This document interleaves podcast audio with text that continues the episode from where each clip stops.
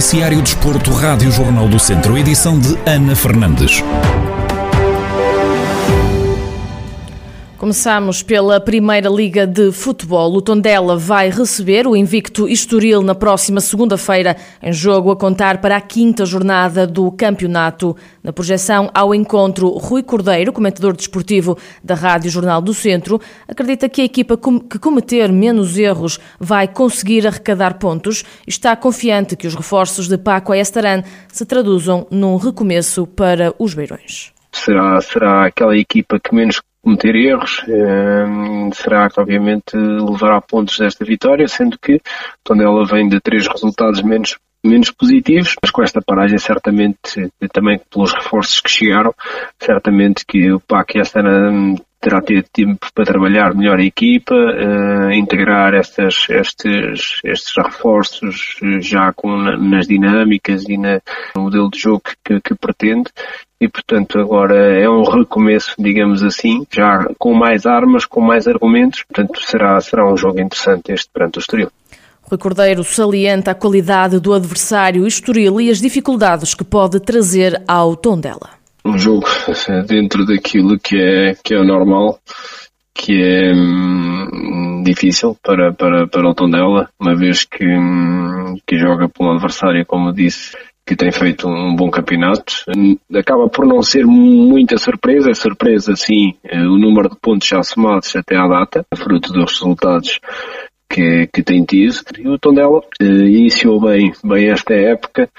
depois, hum, pela falta de eficácia, que também, como referiu, as coisas não têm surgido nos últimos jogos, eh, mas, mas será sempre um jogo competitivo. O Tondela em casa tem demonstrado enorme competência. O grupo de Paco Ayestaran parte para este encontro com apenas três pontos, o que lhe confere o 14º lugar, enquanto a formação de Bruno Pinheiro está em quarto com 10, os mesmos que Sporting e Porto. O encontro entre as duas equipas está marcado para as 9 e um quarto da noite da próxima segunda-feira no estádio João Cardoso. Na segunda liga, o Académico de Viseu, à semelhança do Tondela, também vai discutir a quinta jornada do campeonato dentro de portas. O grupo de Zé Gomes vai receber o Farense, que está um lugar acima da linha de água, com apenas um ponto conquistado. Em antevisão ao duelo, Carlos Agostinho, comentador desportivo da Rádio Jornal do Centro, sublinha que é um jogo com muitas dúvidas, mas espera que o Académico se apresente em campo de cara lavada. É um, eu penso que é um bom jogo, um bom jogo com muitas, muitas dúvidas sobre como é que irá aparecer o Farense, com, com, depois da mudança, como é que irá aparecer o Académico depois destes reajustes no plantel,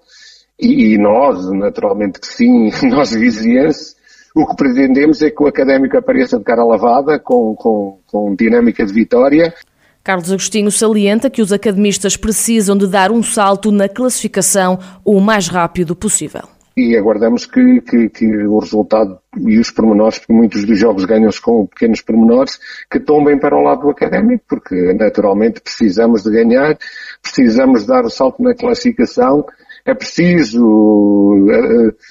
ganhar pontos o mais rápido possível, porque guardar para as últimas jornadas é uma lutaria tremenda e o académico também já passou por isso, tanto na, na luta pela subida como pela manutenção, e sabemos o quanto é difícil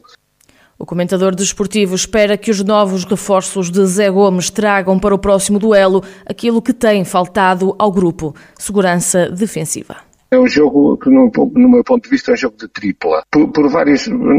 por vários fatores. Primeiro, porque o Farense o plantel que tem não, não corresponde ao, à pontuação que, que, neste momento tem, que é um ponto. E, e, que não tem correspondido, e a prova disso é que ele troca de, de treinador, pelo menos o Jorge Costa saiu. Depois o Académico de Viseu também, numa fase uma entrada boa no campeonato, que se calhar como há muito já não tinha, não tinha tido, mas depois um conjunto de resultados que não, não se enquadram naquilo que, que, é necessário para, para uma equipa que, que quer garantir a manutenção ou fazer um campeonato tranquilo. Vamos, vamos aguardar e esperar que os novos reforços tragam qualidade e que tragam aquilo que tem faltado ao Académico de Viseu, segurança defensiva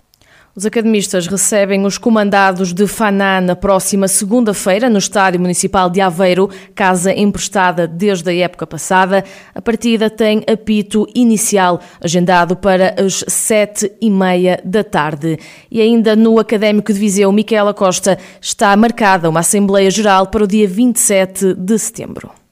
Depois de, no passado, o mês de agosto, a obra empresa alemã, especialista em investimentos desportivos, adquirir a maioria do capital da SAD do Académico de Viseu, pouco ou nada foi divulgado por parte do clube no que toca à nova estrutura até ao momento. O que se sabe é que o presidente da empresa investidora, Mariano Maroto Lopes, passa agora a ser também o presidente da SAD do Académico. Quanto ao Conselho de Administração, segundo avançou a estação diária, é constituído por mais dois vogais, Sebastian Bacher, braço direito de Mariano Lopes, na gestão da equipa profissional do clube, e o segundo vogal é António Albino, que, apesar de ter vendido à obra os 51% de ações que detinha da SAD, vai representar o Académico de Viseu, que detém 49% da SAD para o futebol. Há ainda um relatório estrutural que diz que as decisões que vinculam a SAD do académico precisam da assinatura de dois administradores, sendo uma obrigatoriamente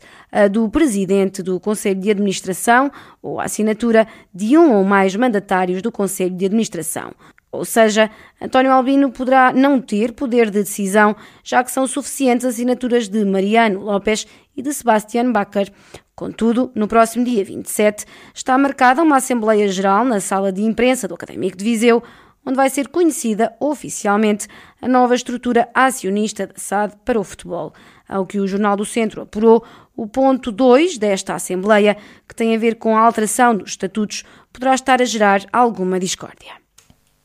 Está então marcada a Assembleia Geral no Académico de Viseu para o dia 27 de setembro. A fechar, as supertaças de futsal e handball femininos vão acontecer em Viseu no dia 19 de setembro, naquele que é o primeiro evento organizado em conjunto pelas federações que tutelam estas modalidades. José Carlos Lopes, presidente da Associação de Futebol de Viseu, mostra-se satisfeito por Viseu ser mais uma vez o palco escolhido para um evento nacional para nós, a São Futebol de Viseu, não é?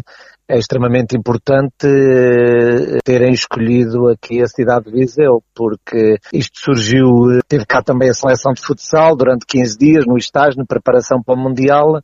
e nessa altura surgiu esta oportunidade de poderem fazer aqui, e claro que nós estamos bastante satisfeitos com a escolha de ter recaído aqui em Viseu para mais um evento de âmbito nacional, não é?